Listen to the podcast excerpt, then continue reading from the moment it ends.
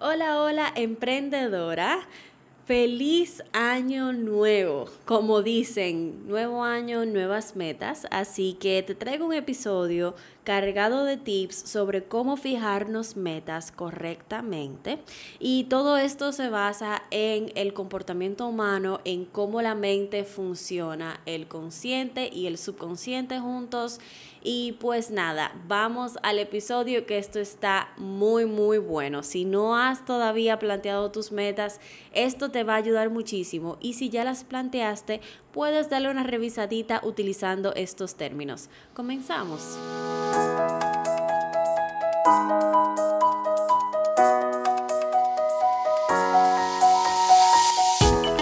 Emprender no es tarea fácil.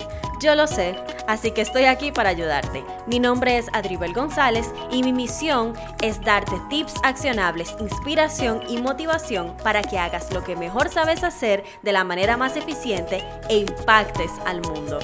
Bienvenida y vamos al episodio. Desde que tengo memoria he estado obsesionada con cómo funciona el cerebro Em, una de mis clases favoritas era pues la clase de biología, buscando como que llegara esa información. Y ya pues luego que fui a la universidad estudié multimedia, estudié todo lo no relacionado con el cerebro, pero siempre me encontraba eh, pues leyendo libros de psicología, leyendo libros de programación neurolingüística, de todo lo que tiene que ver con mejorarse a uno mismo aprovechando el cómo nuestro cerebro se asemeja a una computadora y cómo podemos instalar y desinstalar programas. Así que en este training te traigo algunos consejos que están basados en estos años de curiosidad, básicamente, y en recientemente mis estudios de programación neurolingüística, que no es más que bueno, no voy a decir no es más, porque realmente la programación neurolingüística ha cambiado mi vida, eh, pero te cuento un poquito de qué se trata. Cuando la usamos correctamente, podemos reprogramar nuestra mente para el éxito, utilizando el poder del lenguaje. Ahora, cuando escuchamos el lenguaje pensamos que tiene algo que ver con la forma en la que hablamos y aunque sí tiene algo que ver, realmente me estoy refiriendo al lenguaje de la mente, que tiene su propio lenguaje y cuando la aprendemos, pues es como que tenemos, cuando aprendemos el lenguaje, es como que tenemos un manual de nuestro cerebro y cómo funciona. La forma en la que nosotros percibimos el mundo, vemos, escuchamos, sentimos, pensamos y hasta olemos. Tiene su propio lenguaje y cada aspecto de este es increíblemente importante en cómo nos comunicamos con el mundo. Entonces, cada uno de nosotros tenemos nuestros, eh, vamos a decir que métodos preferidos de hacerlo y cuando sabemos cuáles son estos, eso puede cambiar nuestra vida. ¿Por qué te cuento todo esto? Pues porque a la hora de trazarnos metas, queremos hacer de nuestro cerebro nuestro aliado, porque al final de ahí es que salen todas las acciones. Todo lo, de lo que pensamos salen las acciones y las acciones son las que básicamente moldean nuestra realidad. Entonces, y por ende podemos decir que nuestros pensamientos moldean nuestra realidad. Entonces, quiero compartirte algunos, vamos a decir que lineamientos que debe de tener una meta. Este episodio va a ser corto, va a ser eh, bien práctico. Em, y vamos a comenzar porque debe ser lograble, divertida, que te enganche y energice y que realmente signifique algo para ti. Porque el cerebro funciona asociando es la forma en la que él codifica y guarda información. Y esto es aún más poderoso cuando utilizamos algo fuerte como una emoción o algo que hemos repetido muchísimas veces. Y entonces al elegir una meta que nos enganche y energice y sentimos esa emoción al pensarla, pues estamos asociando la emoción con la meta y estamos logrando que se impregne muchísimo más en nuestro subconsciente. Hay un detalle y es que nuestro consciente traza la meta, se puede poner una meta, pero quien realmente consigue la meta es el subconsciente. El subconsciente procesa más de un 93% de las cosas que nosotros hacemos y trabaja para nosotros ahí como en incógnito, como calladito todo el tiempo. O sea que de toda la información que nosotros recogemos en el mundo, el subconsciente la procesa, la generaliza, la distorsiona, borra lo no importante y solamente nos deja ver una fracción de eso. Imagínate si el subconsciente no hiciera eso, nosotros nos pasáramos el día entero como eh, sobrecargados de información, consumiendo y identificando cada uno de los objetos que están alrededor de nosotros. Eh, vamos a decir que simplemente no enfocándonos. Entonces el subconsciente nos permite, por medio de ese proceso, enfocarnos. Y cuando le damos la información de la manera correcta, pues él nos puede ser de muchísima ayuda. Por eso de que te acabo de comentar de la repetición, ¿qué sucede cuando nosotros repetimos? Al repetir, ayudamos al cerebro a solidificar conexiones que son utilizadas para acceder o accesar a la información. Entonces sí, utilizamos asociación para codificar esta información, pero para accesar a ella eh, utilizamos las redes neurológicas. Y no me voy a poner muy, no me voy a ir muy profundo porque yo puedo hablar sobre esto por horas. Eh, pero básicamente lo que queremos es que trabajemos esta meta todos los días la tengamos en un lugar donde la veamos. Si es posible y si practicas lo que es el journaling, la escribas todos los días y la mantengas en este ciclo, porque esa repetición lo que va a hacer es que el cerebro la impregne y esta es eh, la red que se utiliza para accesar esa información, para accesar esa motivación, pues se haga cada vez más fuerte. Entonces, sabiendo esto, vamos a continuar con cómo creo la meta, ¿verdad? Lo primero es que crear una meta en nuestra mente solamente, sin escribir, sin tal vez llenar varias hojas, explorando el por qué queremos la meta, explorando el qué yo voy realmente a ganar cuando la consiga, explorando los distintos matices que tiene esta meta, el impacto que tiene esta meta. Si no escribimos, no vamos a procesar de la manera correcta. Entonces, lo primero es que debes de escribir lo más que puedas sobre esta meta. Escribir nos ayuda a que el cerebro priorice sin tener que recordarlo todo. Es decir, que se enfoque y logre niveles más profundos de pensamiento. Cuando estamos simplemente pensando, el cerebro tiene que encargarse de no solamente procesar, sino también recordar lo que está procesando. Y cuando escribimos, ya está en papel, o sea que él no tiene que ocuparse de recordar porque ya está plasmado. Así que tómate un tiempito, eh, toma tu bebida favorita, setea como el espacio y con varias hojas en blanco y el lapicero, siéntate a realmente explorar la meta y a escribirla incluso varias veces para que encuentres cuál es la parte de la meta que realmente como que resuena contigo. Ahora vamos a ver, ¿qué vas a escribir exactamente? Pues te cuento que el subconsciente es literal.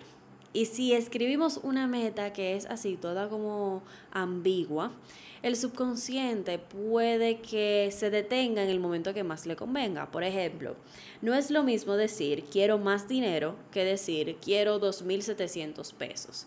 O sea, cuando tú dices, ah, mi meta es que quiero más dinero, lo que sucede es que el subconsciente dice, ah, perfecto, ok, cuando tengamos más dinero logramos la meta.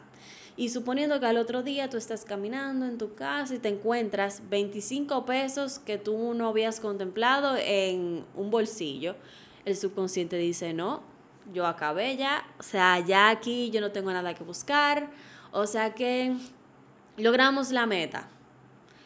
Obviamente, conscientemente tú no te referías a 25 pesos más cuando decías más dinero, pero el subconsciente es bien literal el subconsciente no distingue lo, lo, que es imaginario, no distingue lo que es sarcástico, no distingue estas palabras. El más que es relativo, no distingue. Eh, más es más de lo que yo tenía antes.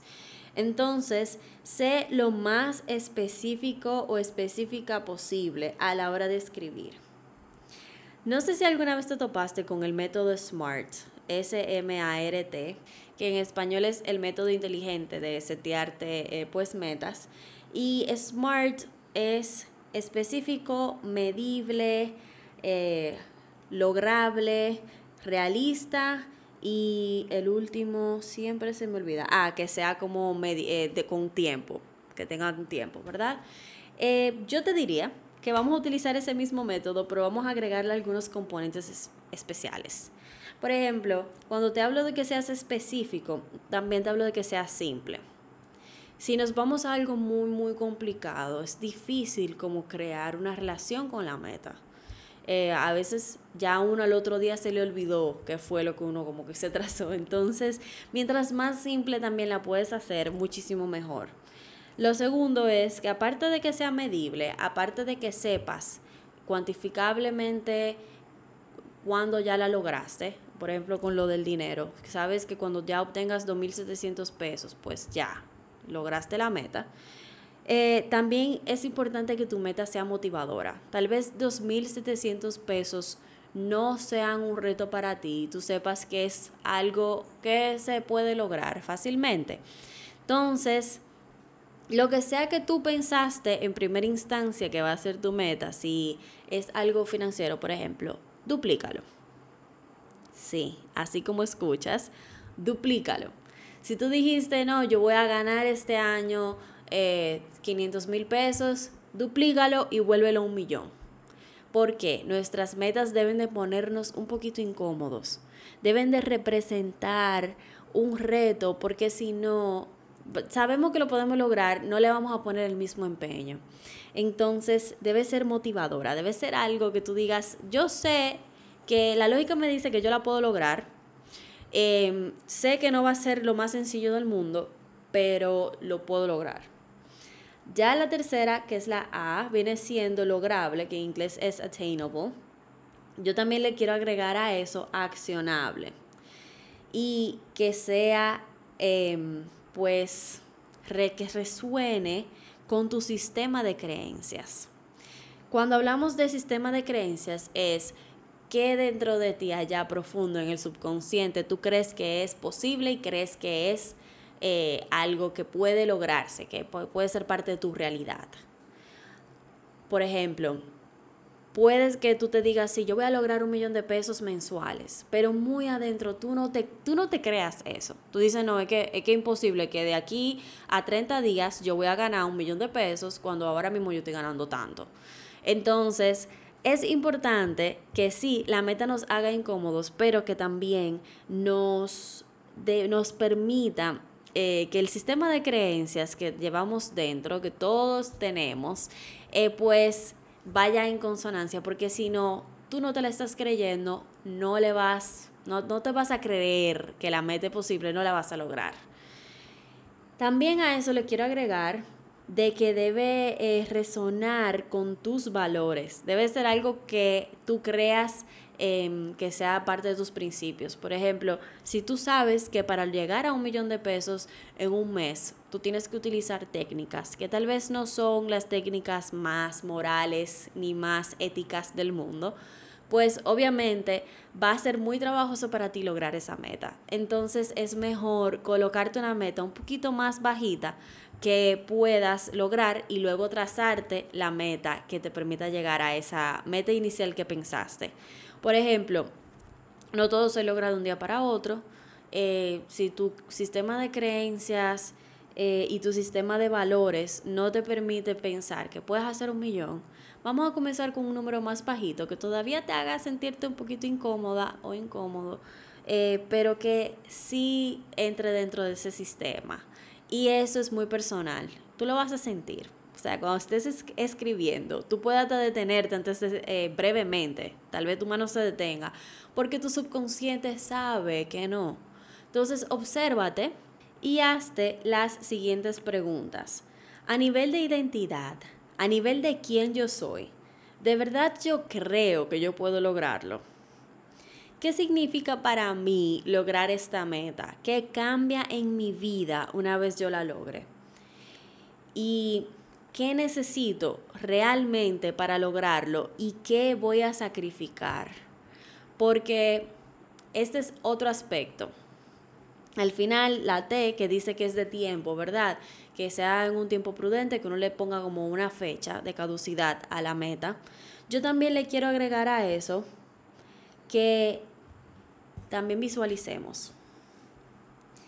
De aquí a la caducidad de la meta, que yo diga, voy a lograr un millón de pesos en 30 días, por ejemplo, de aquí a la caducidad de la meta, voy a ser yo la persona que gana un millón de pesos.